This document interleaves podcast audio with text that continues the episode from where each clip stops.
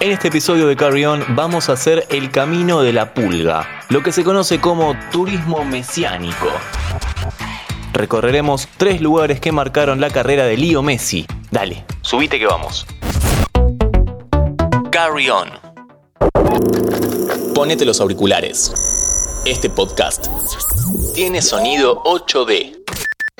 Puede que te guste el fútbol o no, como en mi caso por ejemplo, pero es innegable que Messi es un distinto, ya sea por su juego o por su vida personal. Es muy difícil que a alguien le caiga mal.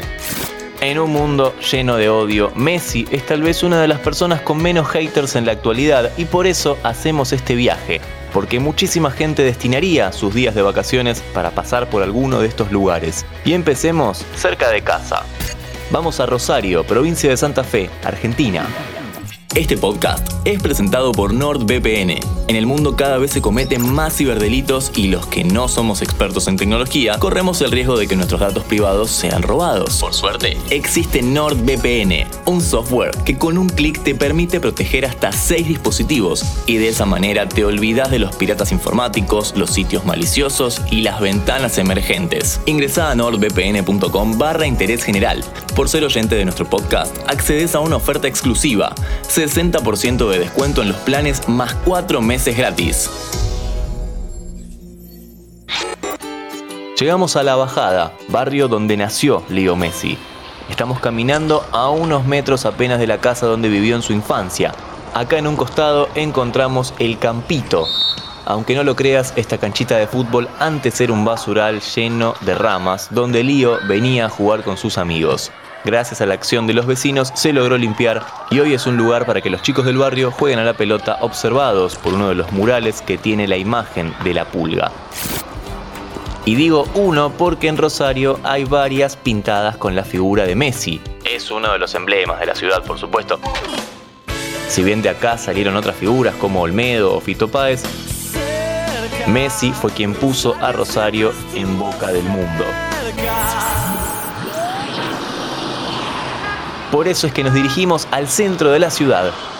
Estamos precisamente en la Avenida Libertad 328, en la zona del Parque Nacional a la Bandera, justamente muy cerca del Monumento a la Bandera.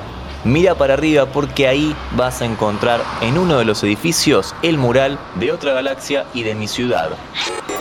Una obra de 69 metros de altura con la imagen de Lío vistiendo la camiseta de la selección. Fue inaugurado el 13 de diciembre del año 2021 y de cierta manera amplía un poco a otro mural de la pulga que está en su barrio natal, en La Bajada, donde estuvimos recién.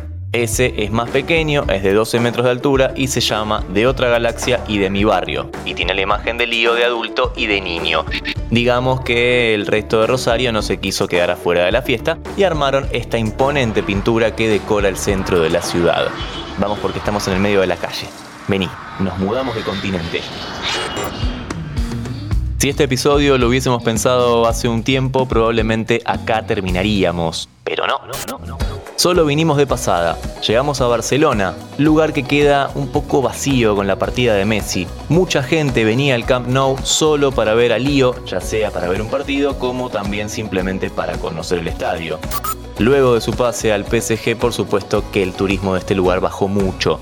Se estiman varios millones de euros como pérdida y hablando de millones, nos movemos un poco. Estamos a 25 kilómetros del centro de la ciudad, en las puertas de la ex mansión de la Pulga. Escucha. Qué silencio, ¿eh?